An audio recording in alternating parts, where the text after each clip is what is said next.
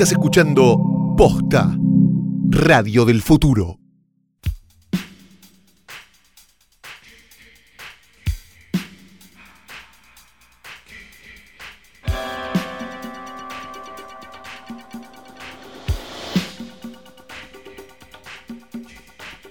Buenas tardes, buenos días, buenas noches o lo que sea que coincida con el momento exacto en el que le diste play a esto, que es un nuevo episodio de Hoy tras Noche.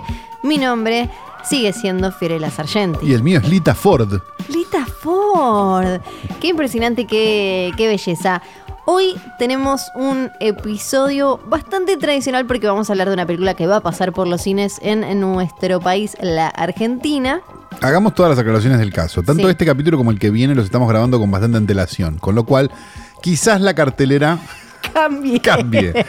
Esto está en base a fines de julio, ¿ok? Sí, Bien. pero que, que puede, o sea, vamos a hablar de un estreno de mañana, pero que puede ser que igual se cancele. Sí, o no, el de mañana no creo que se cancele, Pero pero, el de la semana que viene probablemente. Que creo que ya O el de se la pasó. otra, ¿ya no me- ya lo Sí, pasaron? Creo que ya se La pasó. Pero no importa. En, Bueno. este, en este capítulo, igual, eh, lo, lo que importa es que todo indica que sí, que mañana se, se va a estrenar y que va a estar todo bien y qué sé yo. Pero Flor no ha traído este escritorio al pedo, No, porque so- sobre él. Sí, perdón, sobre todo en una semana en la que eh, Danielito estuvo en boca de muchos y mucha gente preguntó por la camperita, por el corderito, por todo. Claro, porque se habló mucho del misterio Sí. de dónde está Daniel, porque nadie Sí. sabe realmente dónde está Daniel. Daniel está tirado sobre nuestro escritorio. La verdad que hay momentos donde ya el, el jugo cadavérico me llega a la computadora y la tengo que levantar como quien volcó un mate, ¿no? ¡Oh, cuidado! Volcaron un sí. mate. Bueno, este, así que bien. Sobre, de- al lado de él, o bueno, ya no sabemos qué es lado y qué no, ni si es él, o eso, o qué. Está la imagen con perspectiva de género y sin perspectiva de género de la querida Rita Hayworth. Tenemos también un logo bordado de hoy tras noche por un oyente que nos quiere mucho y que dice que está con un nuevo proyecto. Parece ¿verdad? cada tanto, va y Claro. viene, va y viene. Mm, sí, me, me- me preocupa porque creo que nos va a terminar destruyendo, Sí, sinceramente. un poco sí, Porque un día va a decir su verdad, Sí. que no era la verdad de los oyentes, y ahí nos va a arruinar. Ay, no. Y tenemos también la imagen de un hombre nacido en 1926 en Roma, Italia, de nombre Sergio Garrone. Garrone no puede ser. Sí, puede ser un apellido, claro que sí. Sí, claro que puede ser un apellido. De hecho, lo, lo decimos por, porque tenemos una película Claro. este, casualmente que lo mismo. Bueno, la- el punto es el siguiente. Sergio Garrone este, nació en 1926 y trabajó en varias cosas de mm, cinematográfica, fue asistente de dirección este, y un montón de cosas. Y quizás sea más famoso por haber dirigido unas 25 películas en la época del auge del spaghetti western, estamos hablando de fines de los 60, principios de los 70 en Italia, este, entre los cuales estaban este, dos o tres de las películas de Django. ¿Sí? Sí. Django es este, básicamente en quien después. No se basa en el personaje de Django, obviamente, Tarantino para hacer Django Unchained, pero sí se usaba, era un nombre muy común. Django y Ringo eran como dos nombres que se usaban mucho en el Spaghetti A no Western. confundir con Django, que pasaba mucho No, cuando no se estrenó la de con- Tarantino. con el señor Y eso que incluso decían que la D era silenciosa. Exacto. Eh, re- digamos, las de Django eran, este, si no me equivoco, eran las del pistolero ciego. Y las de Ringo eran las Dios los críe, Ringo los mata, etcétera, que tenían unos títulos muy maravillosos. Las O era, o era al revés. Ok. Bien, lo importante, su carrera después fue yendo y viniendo y demás, este, porque bueno, la vida es así, y terminó dirigiendo en el año 76, mira, un año terrible para la Argentina y también para el cine, terminó dirigiendo una película que se terminó llamando en Argentina Campo 5 Infierno de Mujeres, también conocida como SS Love Camp. Sí, Ah, una película básicamente de entiendo. campos de concentración, algo que nosotros, un género que nosotros no nos gusta, no apoyamos, Sí. pero que visibilizamos porque existió Existió, chicos. que sería una mala copia de una película de Ilsa, si lo querés Sí. ver de esta manera.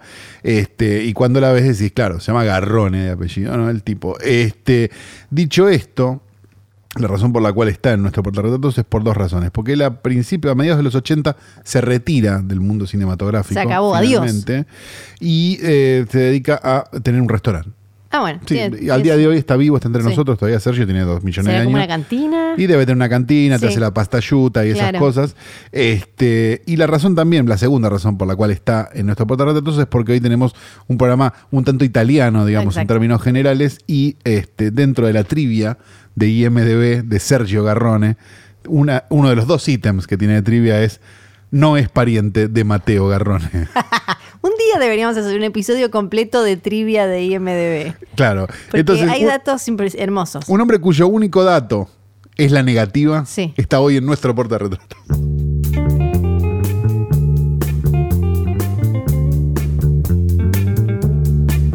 Bueno, ahora necesito que repasemos la cartelera porteña, por lo menos como, como la tenemos eh, hasta el momento en el que estamos grabando esto. Ocho estrenos en Buenos Aires. Ocho.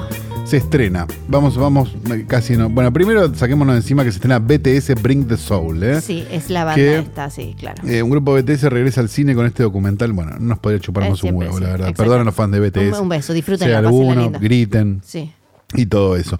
Este, se estrena también Rápidos y Furiosos, Hobbs y Shaw. Sí, que acá me Atenta gustaría, gente con baja escolaridad, hay una Rápido y Furioso nueva. me gustaría hacer un paréntesis para mínimamente sobrevolar por lo menos lo que es eh, el fenómeno de, de estas películas que terminaron, que, que empezaron como un montón de cosas chamullándolas, no empezaron siendo un mega hit y ahora son de lo poco que queda haciéndole frente a Disney Sí. haciendo guita, Sí, sí, sí, haciendo una guita gigante y enorme en todo el mundo. Exacto. Eso me, me- me- me parece, por, por lo menos para señalar y más para vale, destacar. no, no, no, más vale, no es un espectáculo que nosotros No, no, este, no, disfrutemos, pero, pero entendemos que tiene un público y bien, perfecto. Hoy- hoy- y por lo menos es un es algo original que se hizo saga, digamos que, qué sé Sí, yo. hay, hay cosas para mí que son eh, que, que está pila para charlar de Rápido y Furioso, si bien no, la- no, no me vería toda la saga, sería una sesión de tortura. Esta además eh, es un spin-off. Este es el primer spin-off porque se pelearon. Para esto te, esto te va a gustar. Esto te va a gustar, ahora te cuento.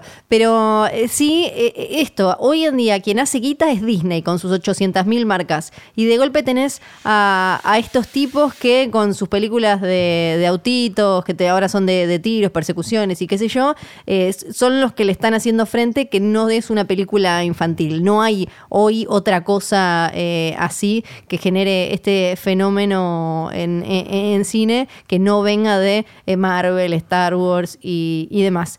Las películas de Rápido y Furioso, la primera es un choreo a un montón de otras. Sí, a Gone in 60 Seconds y a todas esas Ah, películas eh, a, de eh, autos de los 60. Sí, a, ¿cómo se llama? Se me fue Point Blank. Sí, eh, es, sí. Vanishing Point. de- no, no, la de Keanu Reeves y, y Coso, se me está yendo. La de Catherine Bigelow. Ah, Point Break. Point Break, gracias. No me No, pero salía. yo me estaba yendo más para atrás Sí. a películas de autos de los 60 y Sí, sí, 70, sí, que, claro. que, eh, agarra eh, la, la parte de los autos, la toma de todas esas y la historia directamente la, la, la agarra de Point Break porque está esto de el policía infiltrado en este grupo canchero, así medio a lo Robin Hood y qué sé yo. Después... que eh, generó un boom de picadas. Sí. ¿no? La primera no la recontra, no, no la recontra rompe. Se va Vin Diesel, hacen dos, sin, eh, donde Vin Diesel solo tiene un cameo. La de Japón, esas. Claro, Tokyo Drift. Después Hasta vuelve, después vuelve Vin Diesel. Eh, la cuarta le va bien. En la quinta ya lo agrandan, hacen que todo sea. eh, aparece la roca, eh, Dwayne Johnson. Todo se hace mucho más gigante y empiezan a hacer más hate movies y a dejar un poco la cosa más pequeña hasta ese momento, pe- pequeña entre comillas, de, de las picadas. Y ahí es como donde eh, hacen el eh, salto del tiburón, como se diría en tele, Jump the Shark, que viene de, Happy Days, cuando se vuelven como que empiezan a tirar autos en paracaídas y saltan de un edificio a otro y empiezan a hacer cosas que ya se van de un realismo que, al que podrían en algún momento eh, haber aspirado. Y ahí a partir de la quinta, que se convierten como en otra cosa y empiezan para mí a tener si uno quiere una especie de personalidad visual, artística de, de alguna manera, lo que pasa es que se llevaban súper mal Dwayne Johnson con Vin Diesel, que es como el capo de... Acá de hay lugar todo. para un pelado forzudo nada más, dije. Exacto, exacto. Entonces lo que hicieron fue, listo, eh, si acá tenemos para hacer guita, hagamos un spin-off donde se va eh, La Roca a hacer otra cosa y eh, mantenemos a Vin Diesel acá. Traigamos otro, pelado, dijeron. Claro. Hay otro, no, porque se lo lleva, Statham se lo lleva eh, La Roca, pero hay otro, claro, no me acuerdo cómo se llama, eh, ay, se me fue el nombre, el negro, que, eh, no importa, ahora el nombre no me lo acuerdo, no, no hace muchas cosas por fuera de Rápido y Furioso. Oh. Entonces, como eh, Du- eh, La Roca se fue a hacer este spin-off, retrasó el rodaje de la nueva Rápido y Furioso que se va a estrenar el año que viene. No. Entonces él salió a hacer un montón de videos tipo bardeándolo porque le estaba quitando como la comida de la mesa a sus hijos. Ah, y en el medio, además, toda, todo el quilombo entre La Roca y Vin Diesel, que es apasionante. Si algún día tenés eh, un rato en el baño, eh, chequealo porque está muy bueno. Y ahora van a hacer un spin-off de Minas, porque hay que decir. Ah, rápida y furiosa. Algo que tuvieron las películas de Rápido Rápida y Furioso fue- diversidad eh, étnica y eh, siempre tuvieron personajes femeninos. Vamos, digamos todo, digamos todo. Así que a mí me parece que es uno de esos fenómenos, por lo menos para prestarle atención. ¿La viste? No, a esta Ah, no la vi todavía, la voy a ver mañana. Ah, eh, 136 minutos, te aclaro. Sí, sí, sí, sé que. Pero bueno. tiene, tiene algo igual que, que, mm, que me parece fabuloso. Que el análisis que hiciste recién, ¿no? De, de Sí. Rápido y Furioso, yo creo que no se había visto un análisis de algo, de una nimiedad tan grande desde que yo hice un análisis de la saga Los más locos del mundo en el capítulo de Bañero 5. Realmente festejo Pero esto. me imagino también que debe ser, deben ser esas películas que son divertidas de hacer porque hay gente eh, grosa que no se dedica tanto a esto que quiere volver. Charlize Theron, Helen Mirren, ponele. No, a Además ver, de debe ser un cago de risa. Yo no, cago yo no risa. quito eso, pero digamos, me parece que, que Sí, no es el futuro del una, cine. Una película que termina con danza kuduro me parece que es un poco fuerte conceptualmente, digamos. O por lo menos entiende a su público a la perfección. Eh, dicho esto, se estrena también Vigilia en agosto, eh, una película eh, a pocos días de su, su esperado casamiento. Magda es testigo de una serie de hechos que afectan a las personas a su alrededor y de alguna manera involucran a su futuro esposo. Ella lo niega, pero poco, bueno, está bien. Beso grande, que les vaya muy bien. Se estrena también Marta Show. ¿eh? Marta tiene 75 años, hace 14 que vive en la calle, viajó por toda Latinoamérica como bailarina de cabaret. Bueno, un documental argentino. Documental. Eh, la casa de. Wansi, ¿eh? Sí. o de Wanse, no sé, documental en el que a través de fotos de familiares del siglo XIX la directora analiza, váyanse a la No la concha de su esa. madre. Se estrenó también La huella de Tara, explora la atmósfera única de, bueno, no sé cómo se diría esto, un pueblo sagrado inmenso, los fascinantes Himalayas. Ah, uno que se fue de vacaciones y hizo una película. Bueno, felicitaciones de acá. Y esta película que llevo conmigo, eh, en el año 2000, Lucía viajó con sus abuelos a conocer París y Madrid, donde Pepe tuvo, eh, tuvo que exiliarse. Na, na, na. Ah, y encontró los VHS. va Muy bien. Estamos. Perfecto. ustedes se dan cuenta que yo no lo digo jodiendo. esto, ¿No? ¿no? No. O sea, ustedes eh, estamos conscientes que de, de cuatro, tres eran videos familiares. Sí. Ok. Hay, no, porque, hay un tema, hay un tema ahí sin resolver. Claro, hay un tema. Hubo, hubo, me parece, una, una, una avanzada tecnológica de comprar la cámara, ¿no? Sí. Y a partir de ahí el mundo. El choto, mundo. ¿no? El Fue mundo. choto el mundo del cine, sí. Ok. ¿Qué sé yo? Ok. Pero hay un estreno. Pero hay un estreno del que vamos a hablar Sí. ahora mismo. Claro que sí. El estreno del que vamos a hablar tiene nombre en inglés, Sí. pero no es en inglés. No, pero tiene tí- título en inglés original. Sí, sí, sí, sí, sí. eh, es, es así. Su nombre se llama Dogman, el, el hombre perro o el hombre de los El perros. perrero. Sí, el perrero. Es una película italiana. Y, eh, ¿cómo se llama el señor que la dirige? Mateo Garrone no Mateo. tiene nada que ver con Sergio Garrone. Ese es el Vamos a, hacer, tenemos. vamos a hacer la inversa, ¿sí? Mateo Garrone, si lo, si lo conocen, lo van a conocer porque es el director de. eh, ay, se me fue, de Gomorra. Sí, ¿Sí? ¿Se acuerdan? Esa película Sí. de mafiosos más moderna, si querés, que salió hace algunos años y que estaba bastante bien, por cierto. Era una, era una película bastante interesante visualmente y ¿No era una narrativamente. Después hicieron una serie. Ah, yo vi la serie. no, no, no, hay una la película. de, creo que es de 2009, una Sí. cosa así. Después hizo otras películas. Garrone no termina de quedar claro si quiere ser. eh, nunca, nunca me quedó claro viendo su filmografía, o sea, viendo las variaciones de filmografía, si quiere ser este, Scorsese o si quiere ser Campanella. Ah, claro. Porque, por ejemplo, está en, en- según IMDB, está en postproducción de Pinocho, por ejemplo. Sí. Ah, Que claro. como medio, que va ¿Qué quieres hacer? ¿Qué- Sí. ¿Cuál es tu Bueno, objetivo? quizás es Hugo. quiere Pero filma bien, hay que decirlo, Sí. ¿eh? hay que decirlo. Eh, Dogman es básicamente la historia de un, este, ¿cómo se llama? Un cuidador canino, un tipo que peina y, y corta el pelo y baña feliz. perros en un, en un pueblo de la costa Sí. italiana, ¿no? Un pueblo medio feo, no, no, no, la, no, no la costa italiana esa que te imaginas, sino No. como más... Este, Nada fancy ni que vayas a no, ver no, en no. Es más Necochea en agosto lo que, lo que Sí. pasa, ¿no? Que parece Con todo como- respeto si tenemos algún oyente de Necochea, Sí. porque después nos van a venir a decir, es muy lindo Necochea, está bien el viento, pero No, es muy lindo. No, Ushuaia, Ushuaia, si querés decir listo. Claro, Eh, pero era, este da más playa. ¿no? Sí, pero eh, donde no parece haber como una cuestión en la que las instituciones estén muy arriba, y No. mucha, mucha ley, mucha regla más que nada. Ni nada, que, que en el tiempo, en sus ratos libres, vende falopa un poco, pero un poquito de falopa tampoco tanto. Y que es un personaje, Un digamos, poquito de palopa Sí. tampoco tanto. Y empieza como a tener una relación de, de odio-amor, pero más odio que cualquier otra cosa, con un persona, como una especie de bully del pueblo, que es como un gigantón medio, medio corte, ¿viste lo que, lo que los europeos llaman los slabs? No, ¿cómo que qué serían? Slabs son esos como los rusos de jogging. Sí. Ah, ok, ok, sí. Este. Que, que, que genera una relación medio extraña de. como de necesidad de un lado y digamos y de, y de sumisión del otro. Sí. que se va complicando todo el tiempo un poco más.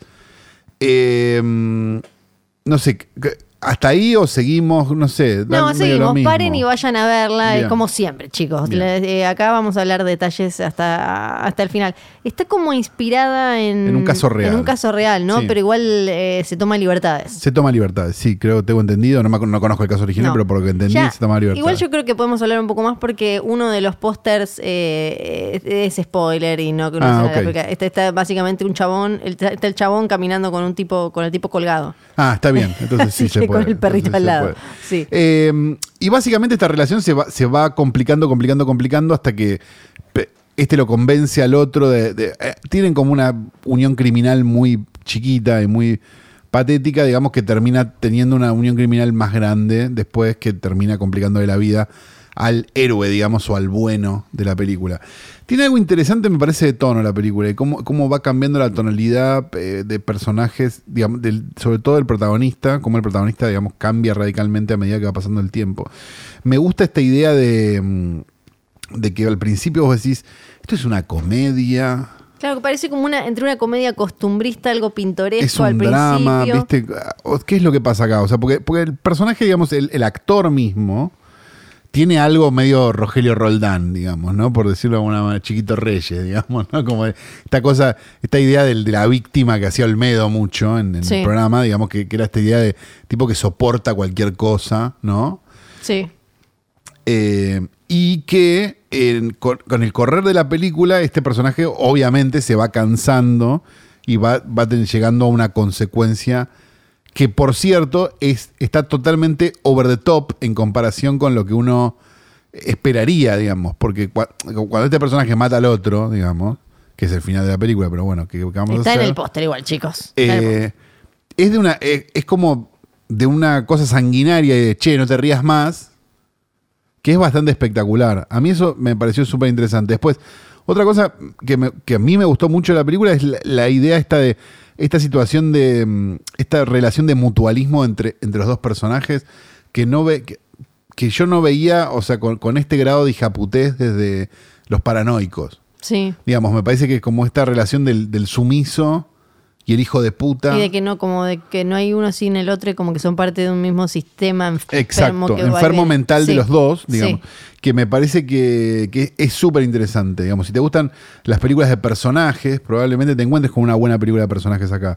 Porque si bien el trazo del, del protagonista es un poco grueso al principio, después se va complicando y, le- y se va convirtiendo en algo mucho más este, interesante, me parece. Sí, yo creo que quizás también tenemos el prejuicio de pensar que esa cosa de que como es una película europea, hay que pedirle como mucho, mu- mucho más reflexión que a una película norteamericana eh, o, o, o yankee. Sí, no, no creo, sé. porque no creo que tenga eh, una gran idea de qué quiere contar más allá de esto que, que decías vos y de esto Está bien, que pero, vemos y pero, todo. pero me parece que las películas no, no, no deberían ser todas sobre grandes ideas. No, no, no, por eso, por eso digo, pero digo que lo, lo que me parece es que a una película europea uno entra probablemente con el prejuicio de que me tengo que ir sintiendo que vi algo como más eh, profundo y más... eh, yo creo que por lo menos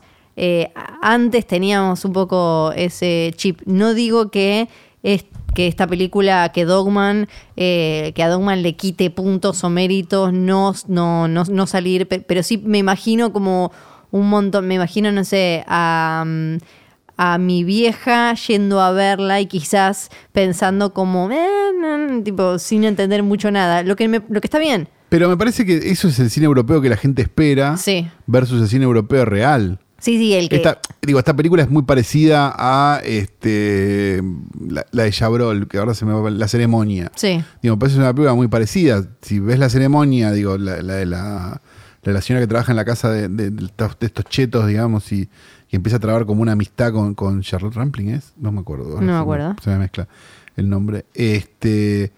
Que nada, de buenas a primeras van y pum, los matan a todos. Sí. Listo, terminó. Perdón, les arruiné la celebración. Tiene- Spoiler. La celebración, la, eh, la celebración o la, No lo sé. la ceremonia. A. No, la, la ceremonia. Sí, pero la celebración. La celebración es la- Festen, es la de, Sí. es la de Thomas está. No tiene nada que ver. sí. No vean la No, celebración, vean la A ceremonia. mí la celebración me gusta. No, a mí me gusta, más, me gusta más la ceremonia. Este, y tampoco hay, una, hay un recorrido, o sea, sí hay un recorrido y sí hay como viñetas de cosas de no sé qué, pero hay un momento donde, bueno, pasa algo, pum, listo, otra cosa, chicos, terminó la película, nos vimos. Y me parece que está bueno eso. Sí. Eh, Sí puede desorientar, obviamente, a un, a- un señor que va a ver igual- películas al patio Bullrich. Sí, a mí igual me gusta que me, me gusta eso que tiene la película que te puede desorientar y que por momentos parece que el protagonista estuviera en otra película y no, Sí. tenés- no terminas de entender, pero después eh, te metes en, eh, en el código de, de la historia y del director y ahí ves que eh, te- te- tenía una razón de ser eso de que por momentos te pareciera que estaba desfasado. Eh, ¿A vos te gustó más que a mí? A mí me gustó mucho, Sí. si me apurás un poco y, no, y venimos un año complicado, yo no sé si no entra entre las del año. Para mí. ya te la ponen Para en mí. top 5. No, no, en el top 5 no, pero En en, el un top top, five 10 la te la meto. Sí, en un top 10 capaz sí. Dice que es la mejor película del año. No, me Santiago gusta, me, me parece muy buena película. Me parece además Sí. de todo que el que Garrone filma muy bien, o sea... La tiene- brutalidad y la, la- como la, la, la roña. Tiene una forma la- de Eso me, encan- me encantó. Tiene una forma visual y un montón de cosas que es espectacular. Y una adenda boba, pero que no deja de ser interesante, es cómo están filmados los perros. Y yo te iba a decir, y además perritos, perritos bien. O- Posta, Sí. o sea, cómo están filmados los perros en la película es una cosa increíble. Porque en- suelen eh, los perritos aparecer como algo medio mágico Decorativo. y de publicidad. No, y Sí. aparte suelen ser algo decorativo Sí. y acá es algo claramente narrativo. Digamos. Sacan de lado Marley y yo, no sé. O la nueva que tiene un nombre ridículo. Enzo. Enzo, mi amigo Enzo o algo así. Sí. Que te lleva los. te- ya la, vi el trailer y ya me deprimí. Este, o sea, la, la primera secuencia, sin ir más lejos, el- con el dogo, Sí. o sea, cómo filmaron eso es muy increíble. ¿eh? Digo, Sí. eso ya, ya, por, ya por esa proeza técnica, la película es interesante. Sí. La verdad que a, a mí me gustó mucho, sí, a mí me gustó mucho, le más gustó que a vos, claramente. A mí me gustaron pero- mucho las perritas. No, igual me gusta, pero me gustaron más las perritas.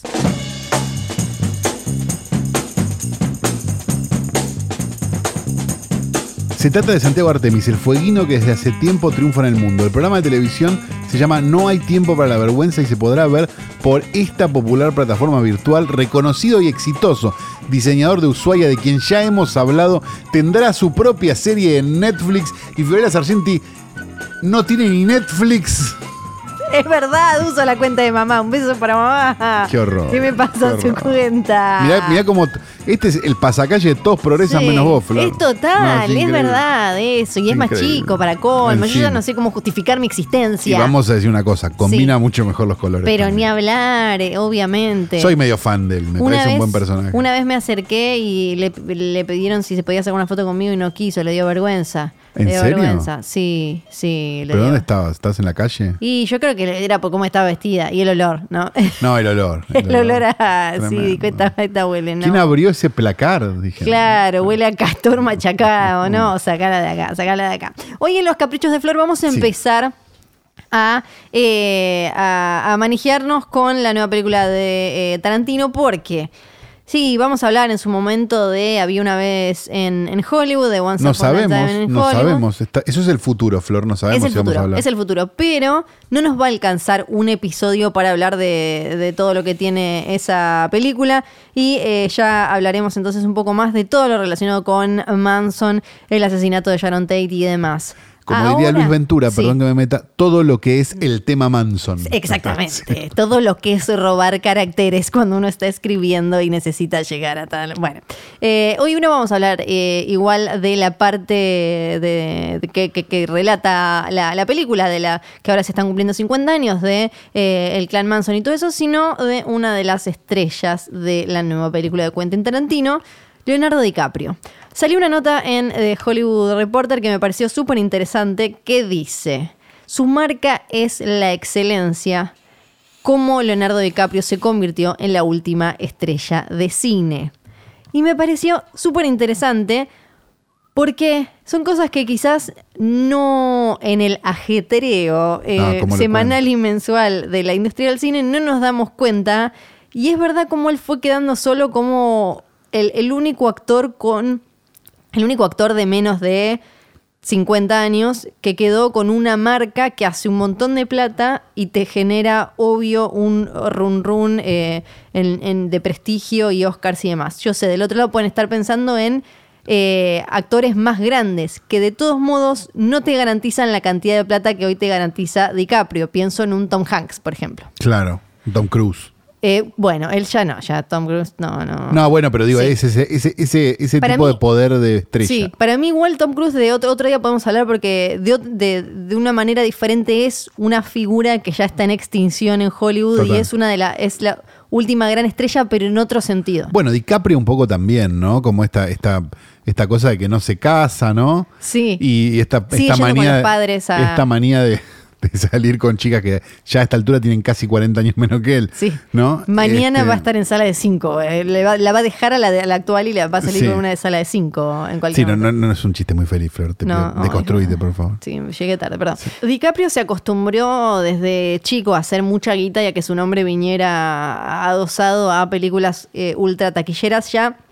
Cuando hizo Romeo y Julieta, la de Baz Luhrmann, ya, eh, ya le iba, ya, ya le fue súper bien ahí, él era eh, muy joven. Después ni hablar con, con Titanic, que fue una locura. Pero lo que hizo a partir de ahí fue el seleccionar muy bien con qué y con quiénes trabajar. Algo que, eh, como dice el mismo Scorsese, es, eh, y, lo dice Tarantino, que lo, que hace él es parecido a lo que hacían Pacino y De Niro en los 70, es elegir, en vez de poder explotar su momento y hacer dos películas por año, es elegir. Entonces en ese elegir hay más chances de que esté bueno. Entonces de ahí sale esta, este textual que eh, Hollywood Reporter pone como título, su marca es la excelencia, porque la gente interesada en ver ese otro cine que cada vez tiene menos espacio, sabe que DiCaprio tiene un mínimo de 6.50, 7. Pero te puede gustar más o menos una película de DiCaprio, pero sabes que por lo menos va a ser interesante, por lo menos va a ser la que genere la conversación. De, de sus últimas cinco películas, tres estuvieron nominadas a Mejor Película. Eh, y además, claro, hoy cuando uno piensa, él no se metió en ninguna franquicia. Hoy actores súper oscarizados, eh, actuales, como, no sé, Jennifer Lawrence, Bradley Cooper, sí están metidos en por lo menos una franquicia, por lo menos se le pusieron la voz a una película animada. Hicieron como alguno de estos chistes que tenés que hacer hoy para mantenerte. Y hoy además es una industria que tiene películas que son las más taquilleras, las que mueven todo, con actores que después cuando van a hacer otra cosa no llevan a tres personas. No, claro. Los Avengers, la Liga de la Justicia, los que quieras. Mariano Martínez.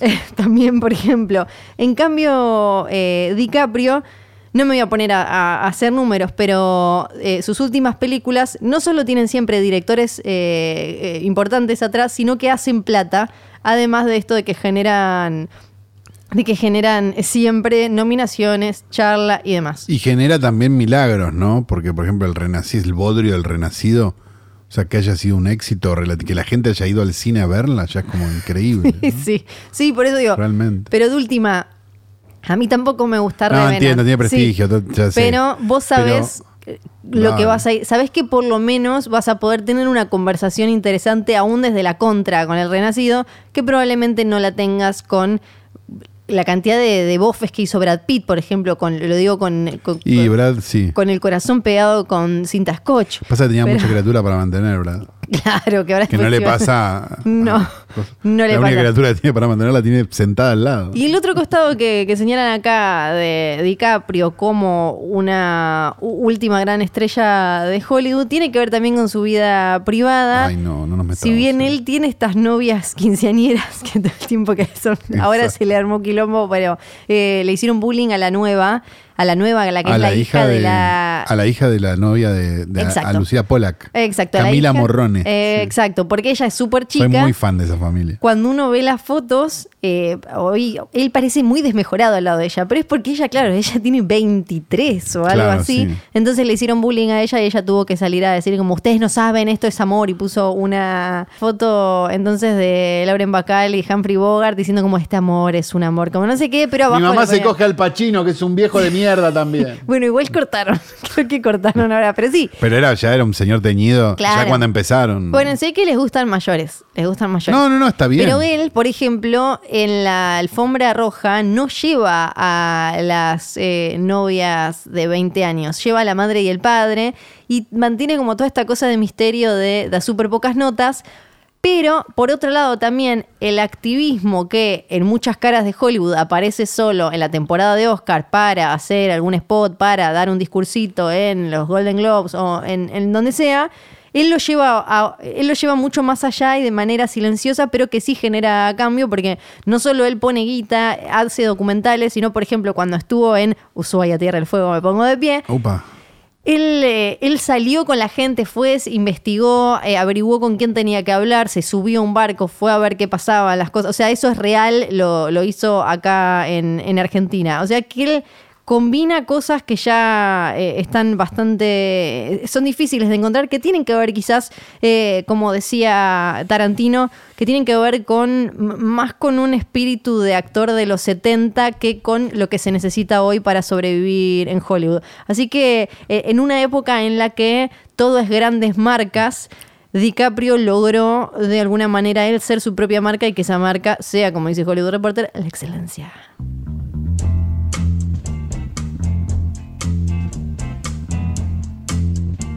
Me preguntaron mucho eh, por eh, el olor, piden que trate de describirlo. Yo ya no sé cómo describírselo, chicos. Es, eh, es algo que yo creo que, que- que- que si tuviera forma y color y le tiraras una tortuga, eh, saldría ninja mutante y le gustaría la pizza. ¿Por qué estoy hablando de hedor? Porque abrieron las puertas del videoclub del tío Caro. Yay, bienvenidos a mi videoclub. El, el hedor correcto, el olor correcto Sí. es pororó Pero no, ok.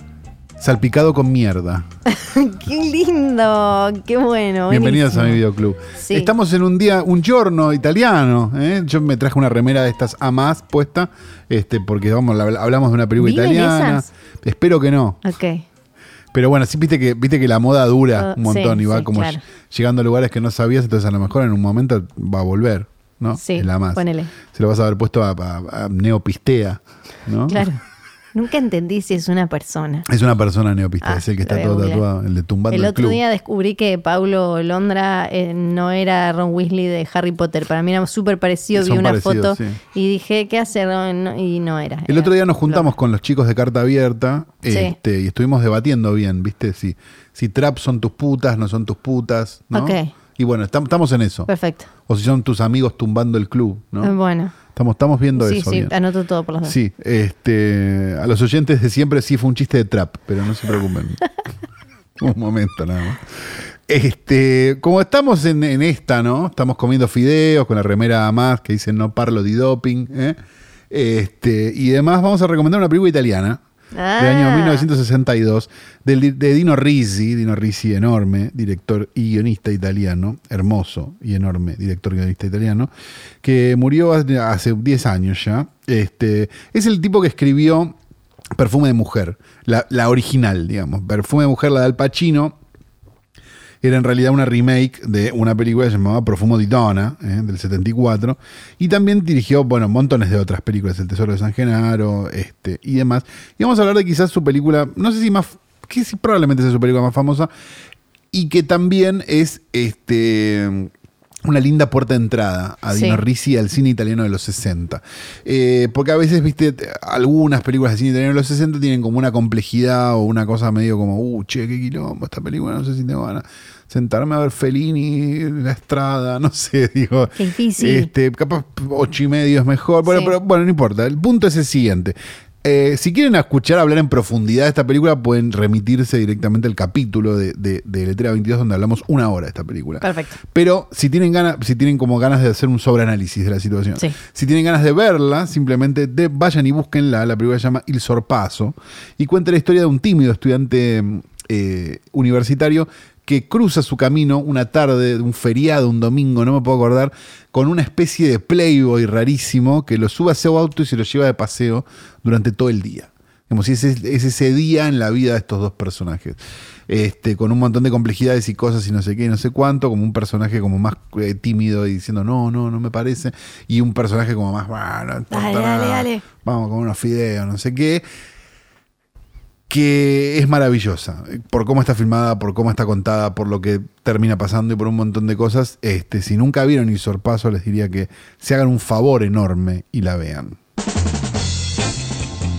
Queremos agradecer antes de terminar este episodio a todos los que se comunicaron con Luciano Anchero para pedirle las entradas. Llegó el mensaje. Sí, llegaron varios eh, Llegó. arroba las entradas. Sí, sí, sí. sí. Sigan haciéndolo porque Por él todavía favor. no las está dispuesto a soltar. Así que háganlo por favor toda esta semana.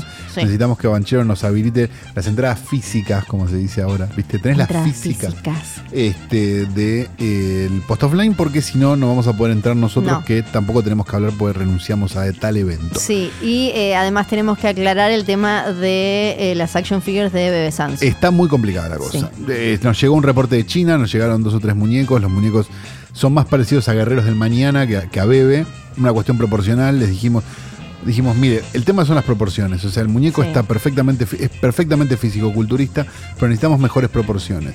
Así que directamente los chinos en este momento le están cortando con un serrucho las, las piernas a la altura de la rodilla para que dé la altura y dé el ancho. Claro. Así que mm, estamos contentos, esperanzados, pero no está saliendo todo tan rápido como hubiéramos No, querido. muy difícil además el, el color de ojos. Nos ofrecieron uno alternativo, pero no era lo mismo. Y tuvimos un quilombo con, la, con la vieja triste esa de Brian May, que nos quiso cobrar por la, remera de. Queen. Chico, la remerita que del muñequito, pero por favor. Vamos a ver si las mentimos un poco, le ponemos Sí. Kim. Y listo. No, ¿quién se le va vamos a sacar una U o alguna tontería como para que se den cuenta, como las zapatillas Mike. Claro, y listo. Y listo, y es Y mucho listo. más fácil. Eh, este programa fue editado por Nacho Ugarteche y grabado Ugarteche. en Radio en Casa, Radio en. Johnny John y. Dos personas llenas de amor para darte. ¿Querés grabar un programa? ¿Querés hacerte famoso? ¿Querés ser panelista de Intratables? No es acá. No. Pero si querés grabar igual, un yo, podcast y ser una persona feliz Sí. y janguear acá, en este lugar, que todos los días tiene una decoración nueva, radioencasa.com. Vas a hablar con John y lo vas a conocer a Nico. Y en va- ese orden. Sí, iba a ser todo muy maravilloso. Eh, y bueno, lo- ya, ya saben todo lo otro, ya lo dijimos. No sabe, quizás nos reencontramos la semana que viene. O la otra, porque la otra. depende de la semana en la que se estrene la película de la que vamos a hablar, que se está pateando. Porque esto lo estamos grabando todo el mismo día. Porque, porque se va de vacaciones. La magia de los podcasts. Y a diferencia de. Florencia cuando se va de vacaciones, este programa sigue cuando yo me voy de vacaciones. Yo no me voy de vacaciones. Usted Hija se tiene que arrepentir puta. de lo que. Chau. de puta!